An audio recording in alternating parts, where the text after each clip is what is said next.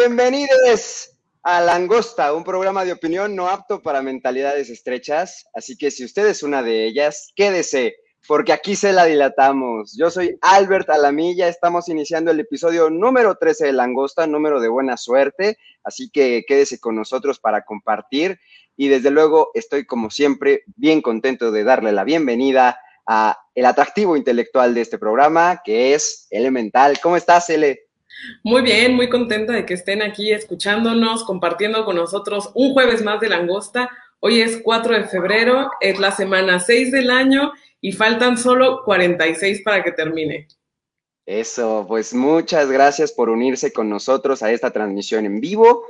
Como siempre, a través del, Facebook Live de Gabano Radio, desde luego les, les invitamos a seguir a Gabano, a darle like a la página de Facebook, por favor, y desde luego a que nos sigan a nosotros en nuestras redes sociales, así que se las vamos a recordar. Ahí me pueden encontrar como arroba L-mental, ¿y a ti? como guion bajo el Keor en Twitter. Y tenemos nuestro Instagram, por favor, vayan, que cada vez tenemos más cosas. Tenemos una sección de un mood de lunes, donde les posteamos cosas bien divertidas, el meme de, unas, de, de la semana, algo de lo que hablamos también. También tenemos el extra langosta, que les estamos dando noticias casi casi al momento en el que se están generando y bueno, las publicaciones que de, las notas de las que le hablamos aquí en el programa, así que vayan a seguirnos, por favor, porque queremos llegar a más gente y esa es la única manera en la que nosotros podemos hacerlo, así que ahí está el Instagram aquí abajito, arroba langosta-of. Y también le vamos a recordarles que pues ya nos pueden seguir por todas las plataformas de podcast y YouTube. Así que vayan, por favor, a suscribirse. y también a votar, porque ahí también ponemos la pregunta seria en Instagram y en Facebook, ¿no? Así es, y pues bueno, ya que lo mencionas, vamos a, a ver cuál fue la pregunta seria de esta semana.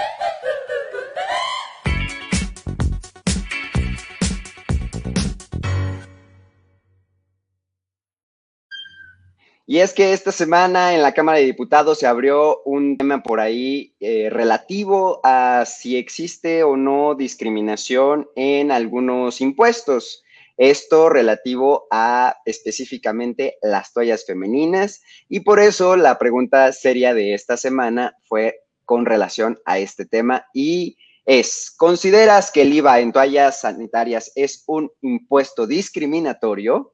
Así que pues vayan, vayan, ahorita está todavía eh, disponible la, encuesta en Facebook y en Instagram para que al final conozcamos los resultados. Más adelante ya tendremos oportunidad también de platicarlo. Así es, en los titulares de la semana, ¿no? Es correcto, y por eso pues vamos a abrir de una vez los temas de la semana.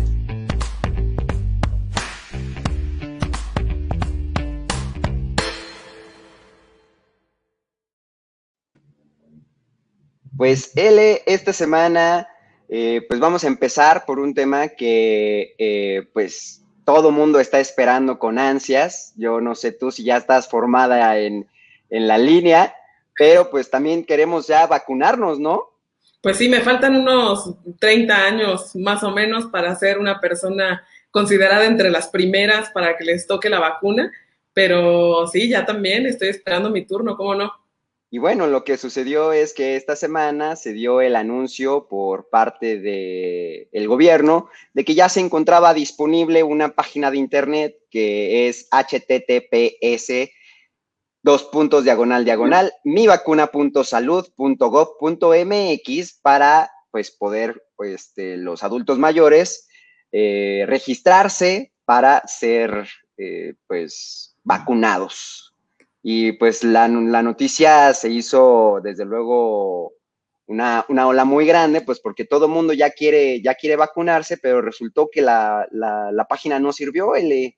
Te enteraste, desde luego. Porque aparentemente hay demasiados adultos mayores, ¿no? Esperando ser vacunados y pues más de los que a lo mejor el gobierno esperaba que tuvieran los medios tecnológicos para registrarse. Bueno, es que por, lo menos yo sí he estado intentando constantemente este, ayudar a mis papás hacer el, registro. No sé si, si tú ya, ya entraste a la página. Sí, ya también, precisamente hoy entré a la página y aún sigue marcando error, no puede uno hacer el registro. Está complicado, ahí está apareciendo en pantalla la página de internet, está bien complicado. Yo ya de, mis dos padres ya pude registrar a uno. qué quieres más? no, al que me dejó la página. Al que me dejó la página hacerlo, ya lo pude hacer. Así que, este, pues estoy igual, intente, intente repetidas ocasiones, pero todavía marca un error se hizo muchísima burla de este, esta pantalla que aparecía en la página que decía debido a saturación de registros se han presentado interrupciones en el servicio. Estamos corrigiendo y aumentando la infrastructura para que no sucedan dichas interrupciones. O sea, lo que nos ha quedado claro es que a, a quienes hacen este tipo de cuestiones se les dificulta el, la palabra infraestructura. Claro, la palabra y a lo mejor no solamente la palabra, sino también la infraestructura. Sí, justamente. Te, recordarás que también en el sexenio de, de Peña Nieto también se hizo mucha burla de esta, de, de cuando Peña Nieto, perdón, tengo problemas aquí con la producción, ¿eh? Se me está cayendo la, la lámpara. Este, ya, ya, ya. Ahí. Este, hubo, hubo, o fue criticado por el infrastructure, que no pudo, no pudo pronunciar debidamente eh, cuando estaba dando uno de sus discursos muy al inicio del sexenio. Yo creo que lo que pasa es que Peña Nieto era la única palabra que sabía en inglés y quería aprovechar para decirla bien. Y bueno, tampoco la 4-3 ha salido a, avante con esta palabra. Pero bueno, pues estamos este, esperando. Eh, ustedes sigan intentando en casa, este, quienes estén intentando registrar a sus papás, a sus abuelos o incluso ustedes mismos. El trámite, la verdad es que es bastante sencillo. Una vez que necesitan los datos de la CURP, la dirección, un teléfono de contacto y un correo electrónico. Básicamente, ese es eh, los datos que se requieren para el registro. Una vez que se, se, realiza, manda un acuse de recibo, dice ya usted ha sido registrado, este es pues su, comprobante, ajá, te da ahí un, un, número de folio y después entonces dice se pondrán en contacto contigo para justamente hacer la cita. Únicamente el registro es como para que digas, levanté la mano y yo también estoy este, dispuesto a ponerme la, vacuna, ¿no? Claro, soy tercera edad, porque también una de las cosas que decían es que eh, con los datos que ya tiene el propio gobierno de los adultos mayores que están en el programa Bienestar, eh, los iban a empezar a contactar, obviamente, para las personas que no se registraran, que no tuvieran a lo mejor acceso a los medios electrónicos, pero sí pedían que la mayoría de las personas, en la medida de lo posible, se registraran para que se tuviera un padrón más amplio y más completo y sobre todo más certero, ¿no? De que efectivamente esas personas además están anuentes a recibir la vacuna, porque también habrá quienes digan, pues no me la quiero poner, ¿no? Es Sputnik, no quiero. Y también decían eso, eh, hablando de la Sputnik, que no podían elegir qué vacuna querían o se les podía poner, que era parejo para todos, la que le tocara. Pero ya resultó además que la vacuna Sputnik, la rusa, pues es bastante efectiva. Incluso está por arriba de Moderna y de AstraZeneca. Así es. Entonces, pues bueno. Pues avanzando en los temas, en los titulares de esta semana, resultó, resulta que eh, la casa de subastas Christie's, muy famosa casa de subasta francesa, pues anunció que está poniendo a subasta 33 piezas arqueológicas de eh, las culturas, bueno, de algunas culturas prehispánicas mexicanas como la azteca, maya, mixteca y tolteca. Así es. A mí en particularmente es un tema que me apasiona muchísimo y como tú dices, eh, esta casa va a subastar máscaras, máscaras y figurillas prehispánicas en las que destacan ahí algunas, la que vemos ahorita en una de las esquinas, que es una diosa de la fertilidad. Sí. Pero no es la primera vez que Francia subasta eh, figurillas prehispánicas ni objetos que podrían ser patrimonio de México y de cualquier país de Latinoamérica. Ya en 2019, eh, hace dos años, a finales de septiembre y octubre, tanto la casa Million como la casa Sotheby's subastaron 120 piezas la primera y 44 la segunda eh, igualmente de las culturas maya, olmeca, azteca, zapoteca, teotihuacana, ¿no? Este, en ese entonces también, como pasa en este caso, eh, la Secretaría de Relaciones Exteriores solicitó al gobierno francés que detuviera la, subasta. La subasta, sí.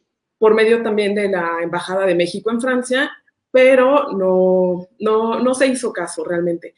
Y la situación es que en estos, en los países de Europa, sobre todo, eh, no se tiene una legislación homologada como la que se tiene en México de, y también en Estados Unidos, con quienes hay acuerdos bilaterales, y también con Colombia, Chile, Perú, entre otros, Guatemala, eh, donde se eh, solicita, donde se le solicita a los coleccionistas que antes de que se vaya a subastar este objeto, se acredite una posición legal.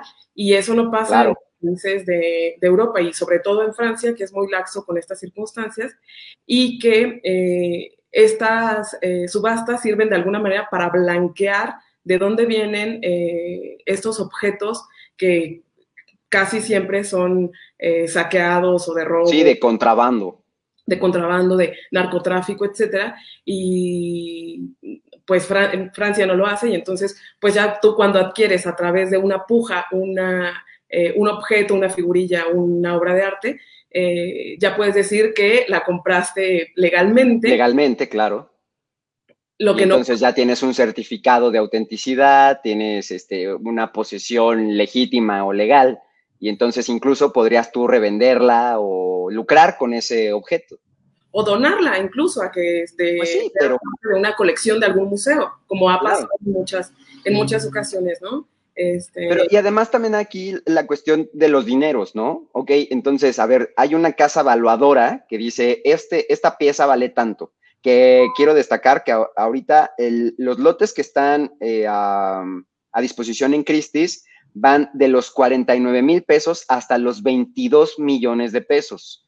Este dinero, pues, una parte va para, para Christie's y otra parte tendría que ser para quien está subastando, porque Christie's únicamente es una casa subastadora, o sea, ellos cobran un, este, un impuesto, no, un impuesto, no, un un porcentaje exactamente de la subasta, pero el resto tendría que ir para la persona por la cual se está, este, quien acredita la propiedad de este, de este objeto. Entonces es y como además esta, esta información es eh, clasificada, reservada, confidencial, pues entonces tampoco podemos saber con certeza quién es la persona que este, le dio a, a Christie la posibilidad de subastar esta pieza, ¿no? Entonces, pues sí, ahí hay varias este, interrogantes que tendrían que, resolverse. Y hasta el momento, por lo que hace a esta subasta, no ha habido ningún este, pronunciamiento por parte de la Secretaría de Relaciones Exteriores, por lo menos hasta donde yo me quedé.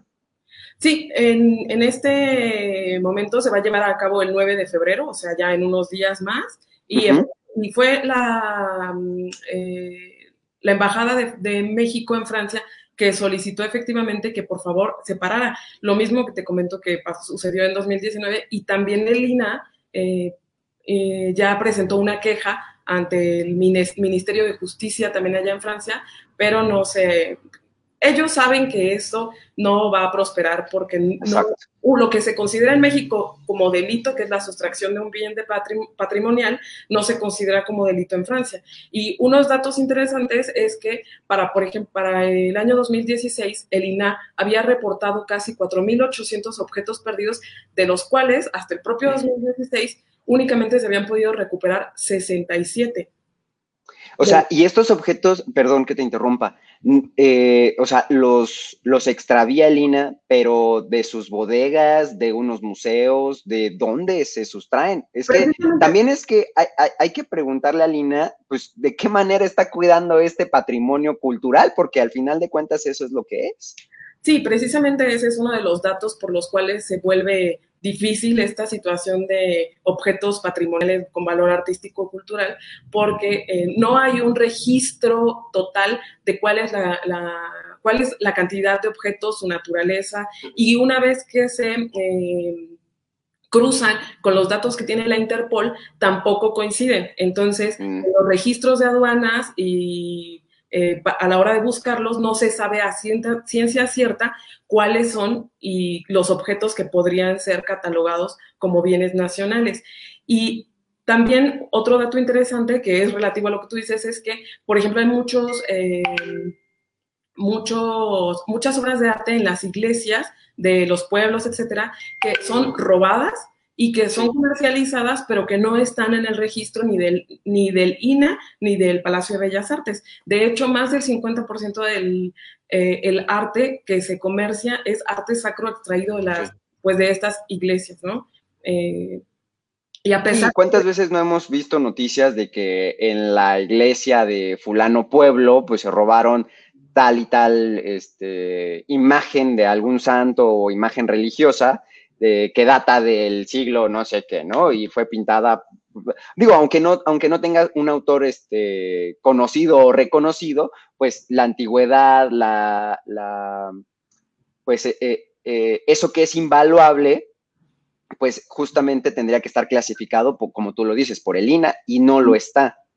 Claro, y es que aunque la Convención de la UNESCO de 1970, que es la que protege el patrimonio nacional y la exportación y la transferencia de bienes culturales, eh, dice que serán repatriados si son eh, objeto de un ilícito, no protege los objetos que han sido saqueados ilegalmente antes de la fecha de esta eh, de este convenio de la UNESCO, que es en 1970. Y entonces es la cuestión del arte precolombino, por ejemplo, que pues obviamente data desde hace más de 1970.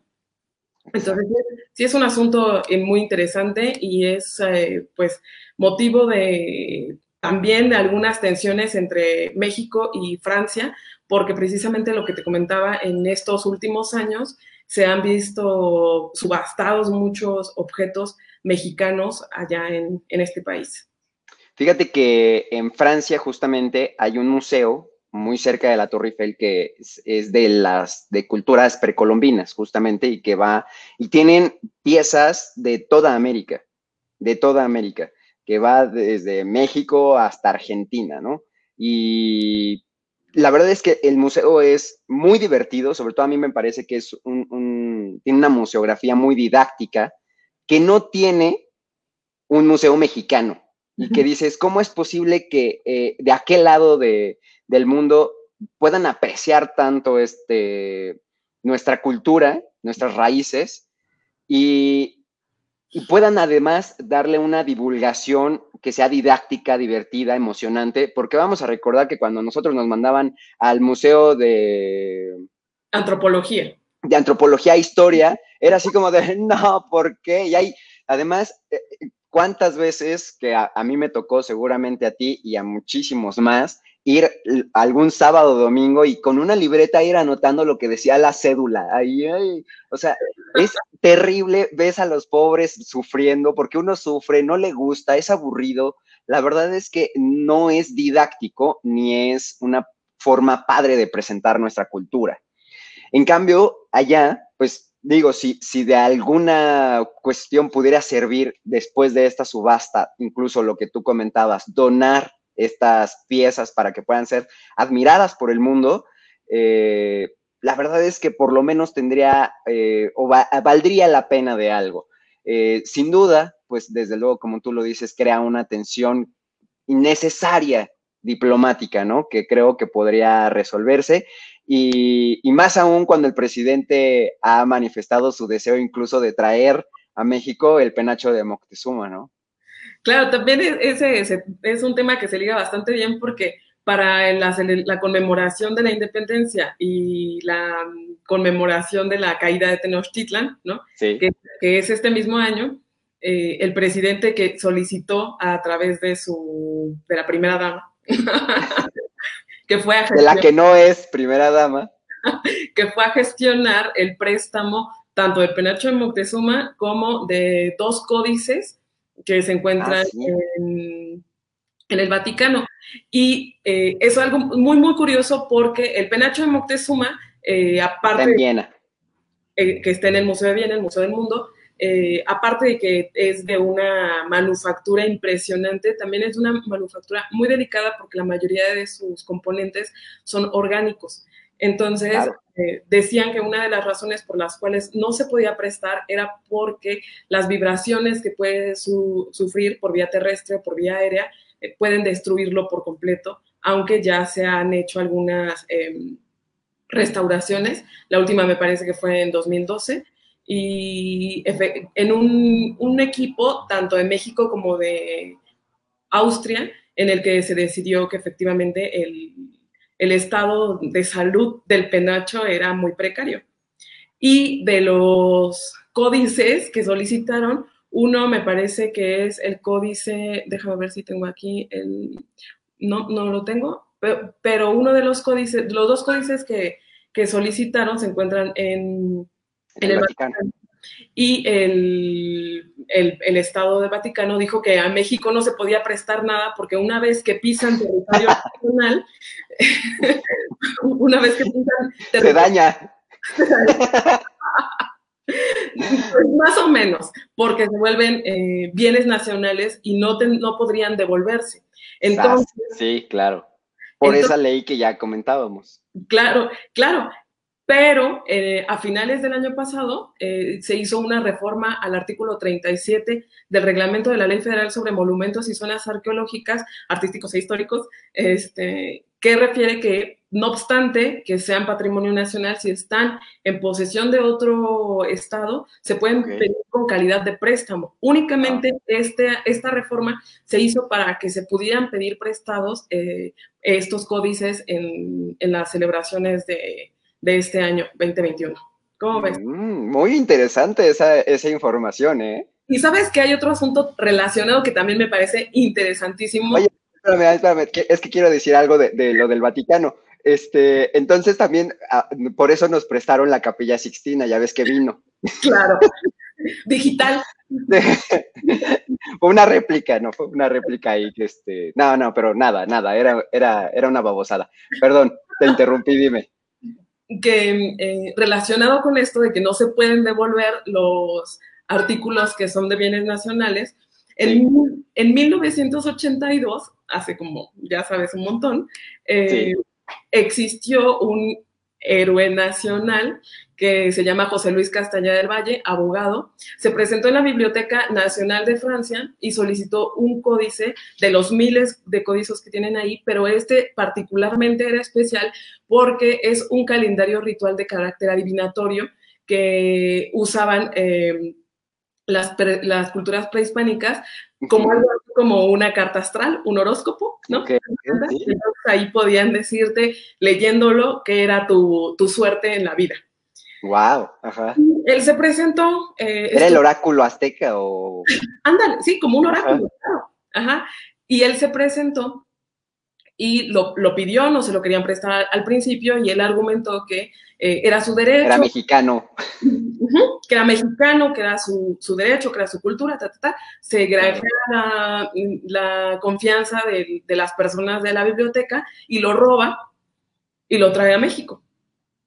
Entonces se, se, advierten que eso sucede unos, unos días después Obviamente lo persigue la Interpol, lo encuentran aquí en Cancún, en México, y él lo entrega y dice, bueno, es que yo no creo que sea justo que esté en otro país y yo me lo traje para acá, ¿no? Entonces, obviamente Francia quería que se devolviera el códice y que también a esta persona se le penara, no se le penó y tampoco se devolvió el códice, pero esa, esa eh, disputa diplomática duró nueve años. ¡Wow! Disputa and this other one. un asunto muy, muy divertido también.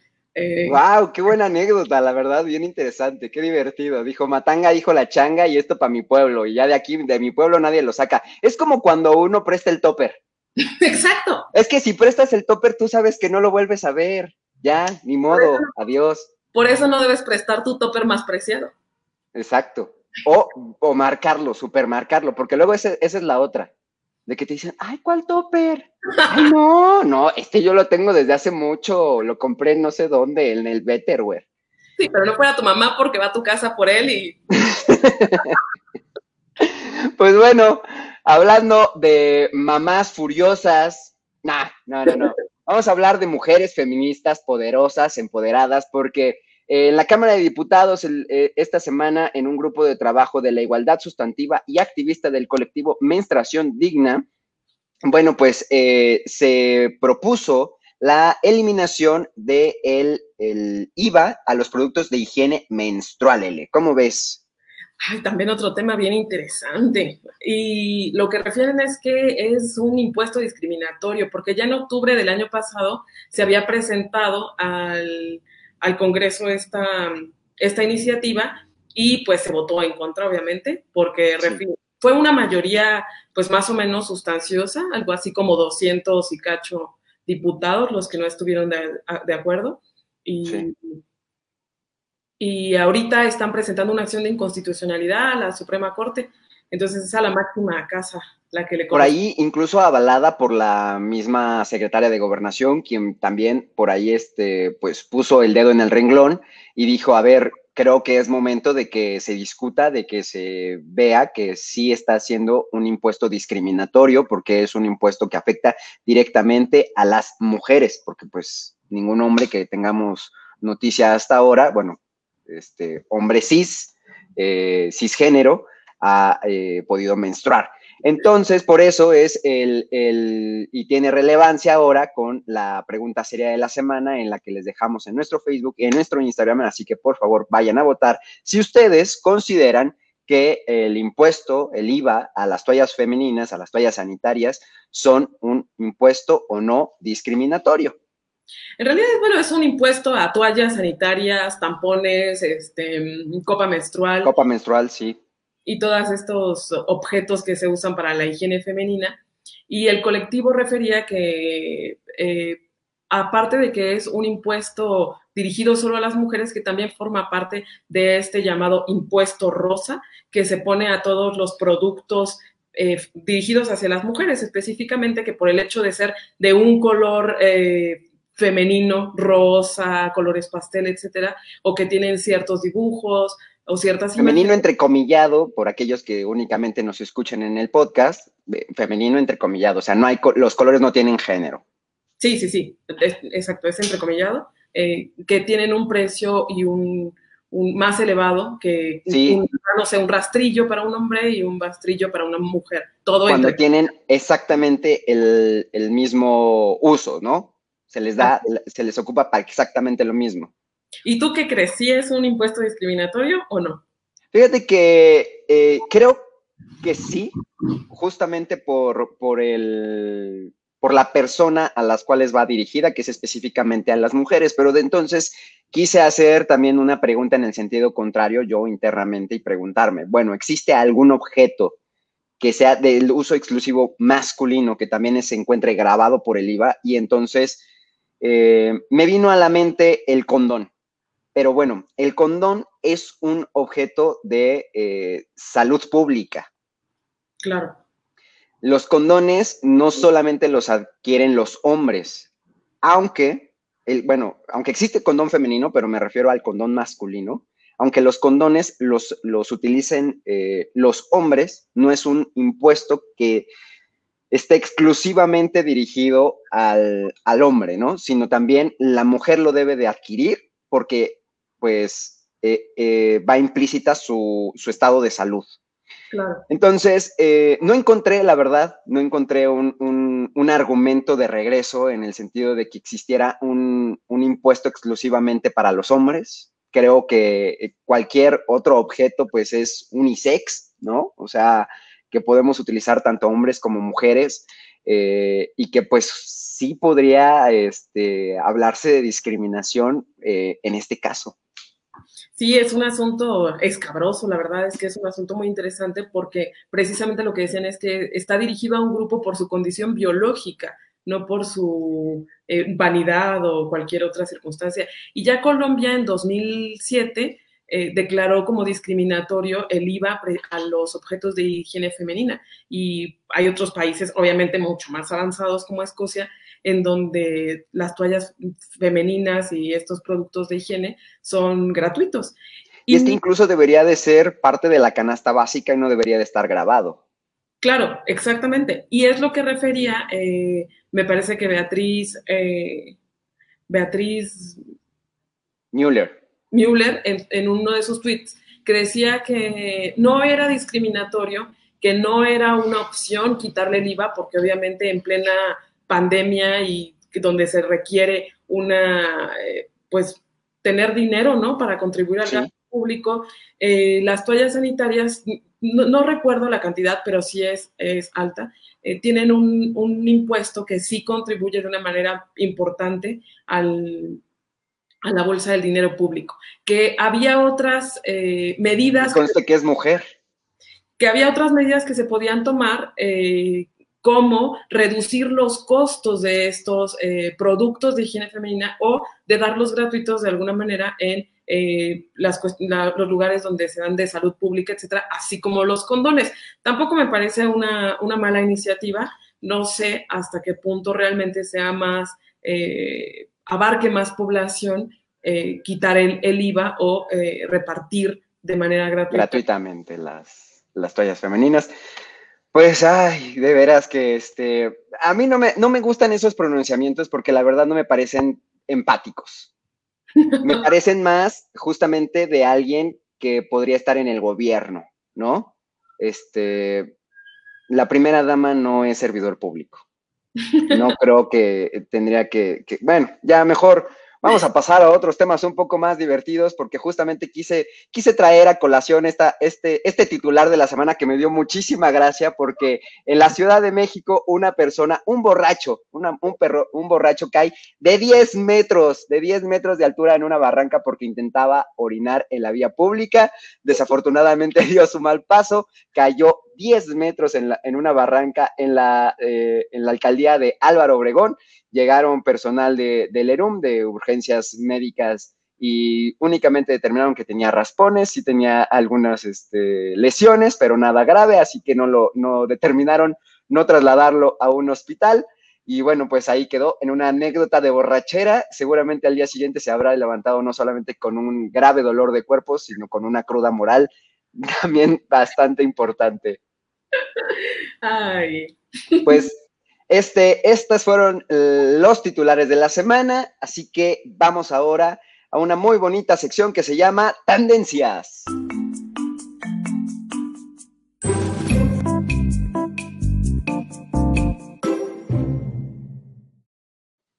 Como cada semana, nosotros les tenemos el hashtag, los hashtag más relevantes de toda la semana, porque eso sí se tiene que decir, este es el programa en el que se debate y se dicen los hashtags más relevantes. El único, no existe otro, no vaya a otro lugar, quédese aquí con nosotros porque en ningún otro lugar vas a ver qué se hizo tendencia. Y uno de los primeros hashtags, como, como le decimos aquí, fue Marilyn Manson.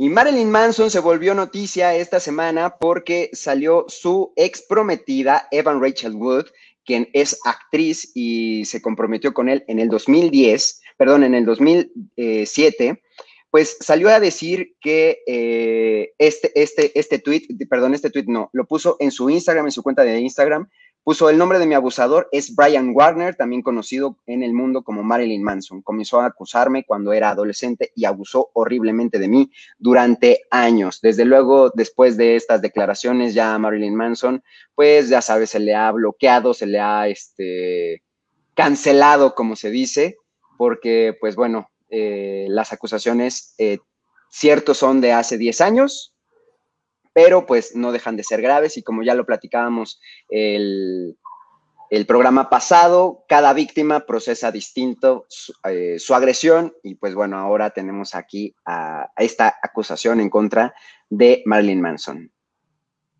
a ti, L, te, recordarás que incluso ha habido varios, este, varios rumores acerca de Marilyn Manson, que desde que su música es satánica hasta que se había quitado las costillas. Pues mira, es que Marilyn Manson también salió a decir ahí que él, había considerado que todas sus relaciones eran consensuadas y si bien no eran del todo normales, ¿no? Eran consensuadas y que pues de alguna manera sí eran violentas, pero no eran de abuso, ¿no? Tóxicas, como le dicen ahora. o de codependencia. Pues no sé, ya ves que en esto del sexo, para eso se hacen las formas, texturas, colores, olores, y posiciones. Sabores. Sabores, y entonces, bueno, no está mal que le guste el sado no al Señor, siempre y cuando no pase los límites del, consentimiento. Y también él refería que, que si bien en una entrevista hace mucho tiempo había dicho algo así como que había fantaseado con romperle la cabeza a su pareja, a ella, eh, eso era propio de presentar un álbum y de decir una, como de montar un teatro relativo a su personalidad y a su imagen. Bueno, pues te digo, es una persona que siempre se ha dedicado a dar de qué hablar. Entonces, pues bueno, digamos que la normalidad no es una palabra que, esté dentro del vocabulario del Marilyn Manson. Pues vamos a ver qué eh, que continúa, pero otro hashtag que se hizo viral esta semana fue Wakanda. Así es, porque se informó que mm, va a desarrollar una serie para Disney Plus en el que uno de sus protagonistas o su protagonista va a ser Pantera Negra. Y bueno, pues ahora también vamos a ver qué va a suceder, porque pues este, el protagonista, el que fue Pantera Negra, pues fue uno de los, este, de los actores que fallecieron el año pasado. Este, entonces, pues vamos a ver de qué manera le van a dar la vuelta a la historia, porque incluso por ahí se decía que eh, la sucesora iba a ser una mujer. Entonces, pues bueno, ya veremos. También se hizo, se hizo viral esta semana y tendencia Screech.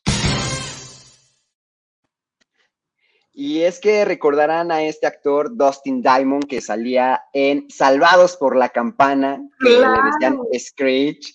A mí me encantaba esta serie de televisión, yo de verdad no me la perdía por nada del mundo y a sus 44 años lamentablemente eh, pues dejó de existir eh, después de varias semanas de, de vario tiempo luchando contra un carcinoma que al final le, terminó eh, arrebatando la vida. Así que bueno, pues ya ahora sí que no lo salvó la campana. Qué triste, personaje de nuestra infancia. Exactamente. ¿A ti te gustaba Saludos por la Campana? Claro, claro, yo me, me, fascinaba, me fascinaba. O sea, yo incluso por ahí tengo todavía un álbum de tarjetas en donde está, pues desde luego, Screech, Shaq, Kelly, bueno, todos, todos, todos, todos los, los actores principales de esta, de esta serie de televisión de los 90. Y pues bueno, una pena la pérdida de este actor. Así que bueno, otro de los hashtags que se hicieron virales esta semana fue el mercado de Jamaica. Así es, el mercado de Jamaica fue hashka porque se reportó un incendio de una pipa de gas afuera del mercado, se tuvieron que evacuar los vendedores ambulantes que estaban alrededor, las personas que estaban adentro, eh, y pues las desgracias que siempre pasan en un incendio. Sí, sí, muy lamentable este accidente que sucedió. Incluso por ahí ya también salió la jefa de gobierno de la Ciudad de México a decir que, bueno, va a, a pues va a sentar un precedente a efecto de que se regularice, o más bien se regule el tránsito de las pipas de gas en la Ciudad de México. Y bueno, otro de los hashtags que se hicieron virales esta semana fue SpiceX. Dije Spice y es, es Space, SpaceX, porque es el proyecto que trae Elon Musk el, hombre más rico del mundo, y ya hablábamos de que no rico de delicioso, sino rico de adinerado, porque pues se hizo una nueva prueba de esta, de esta nave que tiene pues el principal objetivo es realizar eh, pues viajes turísticos, por así decirlo, al hiperespacio.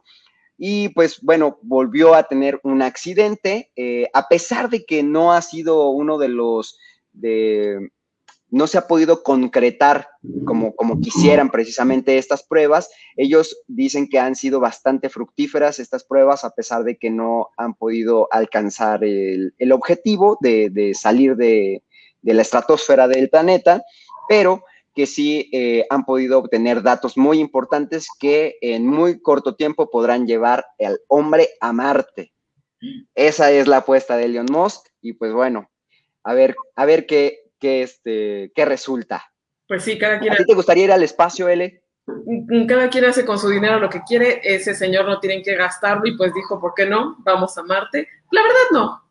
Creo que hay muchísimos lugares hermosos en esta tierra todavía y deberíamos de cuidar este planeta antes de estar queriendo ir a contaminar otro, pero bueno. Creo... Bueno, otro de los hashtag que se hizo viral esta semana fueron los Golden Globes. Sí, se dieron a conocer las nominaciones de estos premios. Eh, ahí que se nos coló el niño COVID. Ay, perdón. Este, se dieron a conocer las nominaciones a estos premios, eh, entre las que destacaron varias series de Netflix, eh, como The Crown, que tanto nos ha gustado, y se van, a, se van a salir las nominaciones el 28 de febrero. Pues también el Gambito de Dama, una de las, de las series que también ya le recomendamos aquí, que fue una de tus recomendaciones, L, también se encuentra nominada. También está The Voice. La principal nominada, como tú dices, es Netflix. La casa Netflix ha sido una de las principales nominadas. Y bueno, también se entiende porque pues dado el encierro, pues es una de las eh, plataformas que más han sido utilizadas por, por todos los que hemos estado eh, encerrados durante esta cuarentena, que ya casi vamos para el año. Eh, Emily in Paris, que yo no entiendo por qué está nominada, es una serie muy sosa, muy trivial, muy... Eh, entiendo que quieren este, crear este ambiente parisino y jugar con la ciudad para que la ciudad también sea un, este, un personaje más de la serie, pero sin embargo a mí me parece que la, serie, la, la, la historia queda muy sosa, muy trivial, no aporta nada a la televisión, sin embargo por ahí aparece también entre una de las nominadas. Este, este, Ted Lasso, una de las apuestas cómicas de Apple TV, se encuentra nominada. Me parece relevante porque es una, eso, otra vez Apple TV este, dentro de las nominaciones de los Globos de Oro, como lo hizo el año pasado con, con The Morning Show, que ya también platicábamos aquí de, de, esa, de esa producción. Pues bueno, vamos a ver qué ¿Quiénes van a ser los ganadores de esta entrega? Nuevamente van a estar a cargo de la conducción estas comediantes de Saturday Night Live, que son, este, ah, se me olvida, se me olvida, este, se me van los nombres en esto. Pero en lo, que, en lo que recuerdas, también hay que, en película extranjera, por ejemplo, están nominadas una película de Dinamarca, una de Guatemala, La Llorona, Two of Off, una de Francia, pero quedó fuera. ¿La Llorona de Dinamarca? De Guatemala. Ah, de Guatemala, perdón.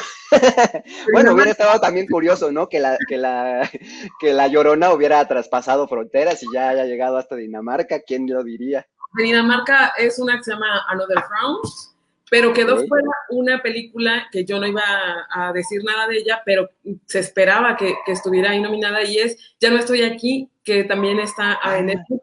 No es una producción de Netflix, pero es una, una película muy buena muy buena. Producción mexicana. No sé si es producción mexicana porque también es, está como ambientada en, el, en, la frontera con Estados Unidos.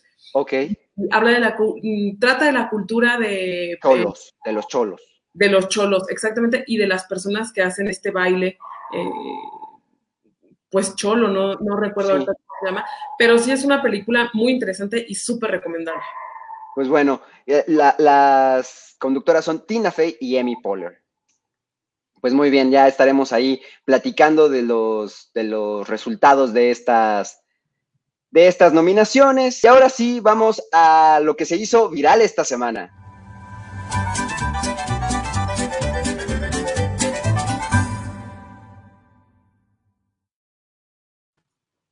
Pues ya por ahí hacía yo el spoiler porque esta semana se hizo viral esta imagen, porque en todos los mercados y esos donde, se, en todas las casas donde se dice, se viste el niño Dios, pues también se vistió al niño Dios del el niño COVID. Y bueno, pues es que vemos aquí en la imagen a un niño Dios, ese típico de nacimiento mexicano, pues que está muy bien, este, pues vestidito con su ropón y además muy bien protegido exactamente con su careta y su cubrebocas. ¿Cómo ves, Ele? Que decían los señores de los mercados que se dedican a esto, ¿no? Que, que, no se quedaron a vestir santos, sino que lo hacen por gusto, que fue una iniciativa para que cuando la gente vaya saliendo de su casa, voltee a ver al niño Dios, se persigne, se persigne, le rece y le diga, se, se acuerde de poner el cubrebocas y la careta. Y su careta, pues sí, Claro. No, pero es que ya se le ha vestido de todo, que de futbolista, que de, de, de, Baby Yoda, de, de, todo, de todo. Entonces, pues sí, no, no nos sorprende nada que haya sido ahora el niño COVID. Y bueno, otro, otro, otra de las cosas que se hizo viral esta, esta semana. Claro, fue esta youtuber que mientras estaba haciendo eh, Exactamente. Eh, eh, lo que vemos en el video es a una maestra de aerobics que pues es, eh, fue captada en un en vivo que está dando una clase cuando atrás lo que vemos es justamente llegar a un convoy que fue el encargado de dar el golpe de estado en Myanmar y justamente pues fue captado en vivo, ya después este, incluso se, se, viralizó, se dijo que probablemente era falso, que estaba trucado, pero no, eh, ya se hicieron las pruebas a este video, efectivamente fue, es auténtico. La verdad es que ya se ha hecho muy viral porque se le han este pues puesto distintos fondos, ¿no? A esta, a esta maestra de aerobics, se le ha puesto este pues qué te digo, cosas, cosas muy este, distintas, porque mientras ella estaba dando su clase, pues cosas, cosas impactantes y trascendentales estaban sucediendo detrás de ella. Incluso en la miniatura de nuestro programa la van a poder ver ahí con el incendio de la pipa de gas, el cual ya le comentamos, así que bueno, nosotros también hicimos nuestra versión. Pues muy bien, eso fue lo que se hizo viral esta semana y pues vamos a lo que nosotros les queremos recomendar que vean, escuchen o lean esta semana.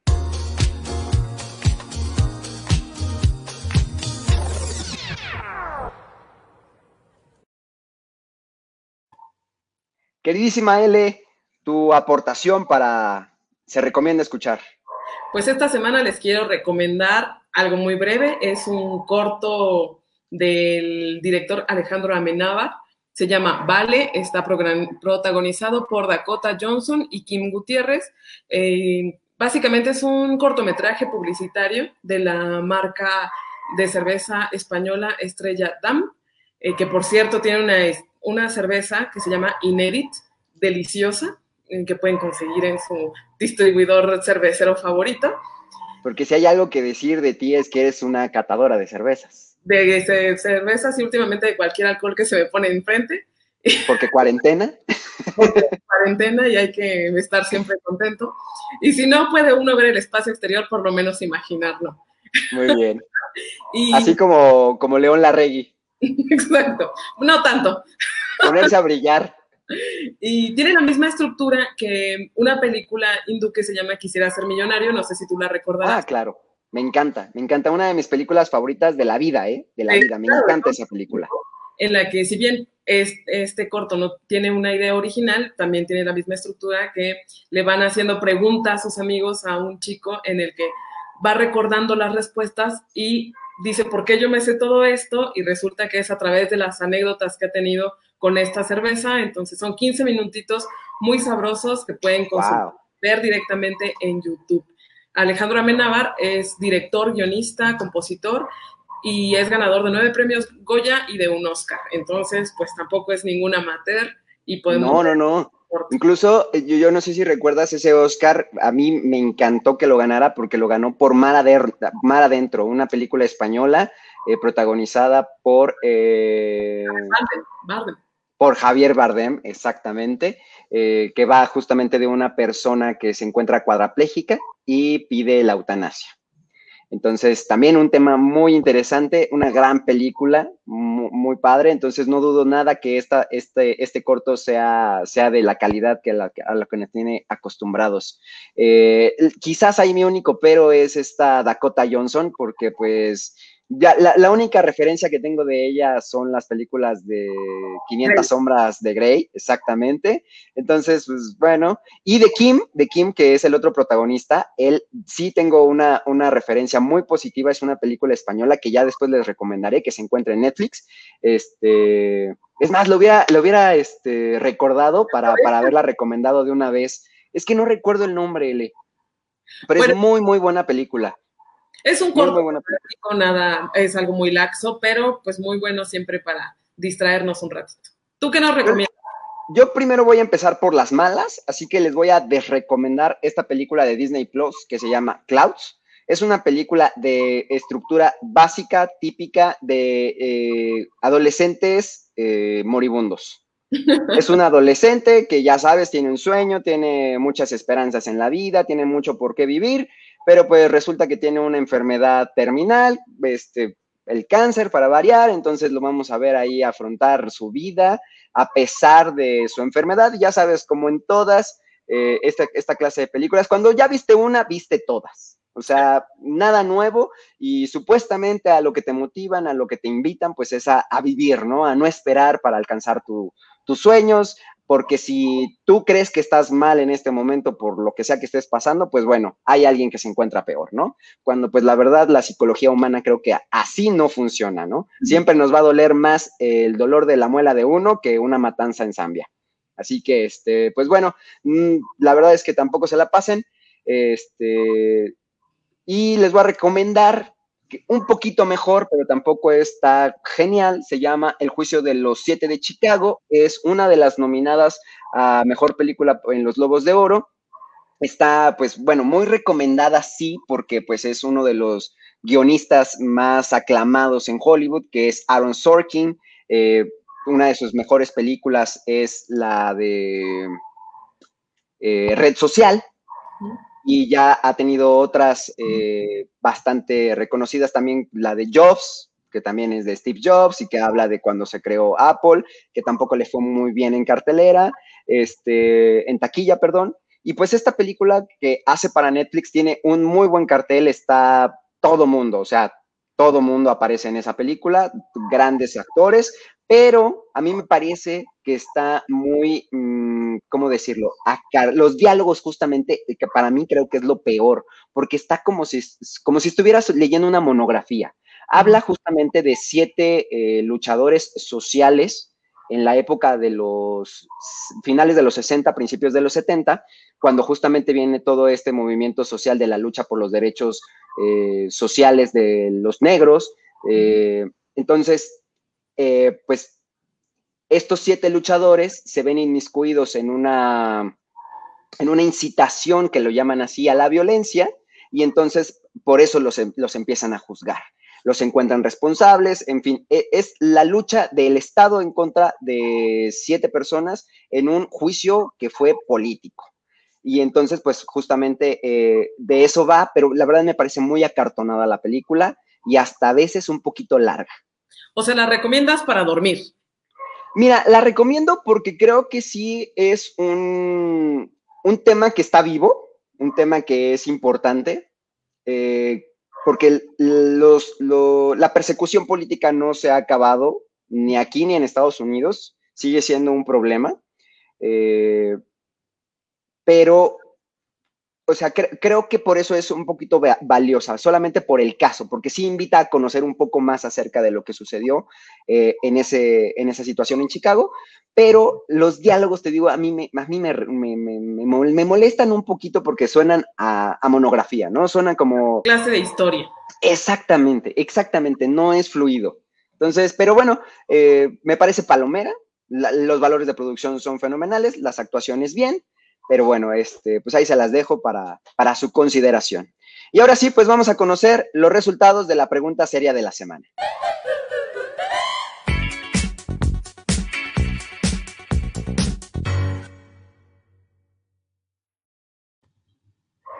Y pues. Nuestro público. Vamos a ver qué fue lo que se dijo. Pues mira, cerrada la encuesta en, Instagram. Ahora déjame ver rápidamente cómo estuvo en, en em, Facebook. Fíjate que, pues, discordantes esta vez. En Facebook, el 72.7% de las personas, ¿qué crees que votó? Que no, no consideran que el IVA a las toallas femeninas sea discriminatorio y en Instagram tenemos con un 58% que sí. Entonces, pues bueno, muy dividida la opinión. Eh, pues mira, yo digo, si usted es hombre, ¿qué, qué chingados le importa? Pues sí. ¿No? Entonces, pues bueno, eh, ahora sí, pues no queda más que despedirnos, Ele. Muchísimas gracias por, por, este programa y muchísimas gracias a todos los que estuvieron con nosotros. Antes de despedirte, déjame mencionar a algunos de los que nos mandaron saluditos. Fue Adri Figueroa, Susana Rugerio, eh, Marisol Cardoso y Guadalupe Méndez. Muchísimas gracias a todas ustedes por habernos saludado mientras estábamos aquí en esta transmisión en vivo. Desde luego, esperamos seguir viendo sus comentarios en, esta transmisión, en este videíto. Así que eh, también les vamos a recordar que nos pueden seguir en nuestras redes sociales. Me pueden encontrar en arroba L-mental, en Instagram y en Twitter. ¿Y a ti, A mí me, a mí me encuentran guion bajo el Keor en Twitter y desde luego les recordamos en langosta-of en Instagram. Y pues también recordarles que ya por ahí tenemos todas nuestras plataformas de podcast y en YouTube para que nos vuelvan a ver, nos vuelvan a escuchar, nos recomienden, nos compartan, se suscriban, nos, este, nos sigan compartiendo porque así es como nosotros crecemos y llegamos a más personas. Ahora sí, Ele, muchísimas gracias. Muchísimas gracias a todos los que nos ven y nos vemos el próximo jueves. Pues hasta la próxima. Esto fue Langosta, un programa de opinión no apto para mentalidades estrechas. Ciao!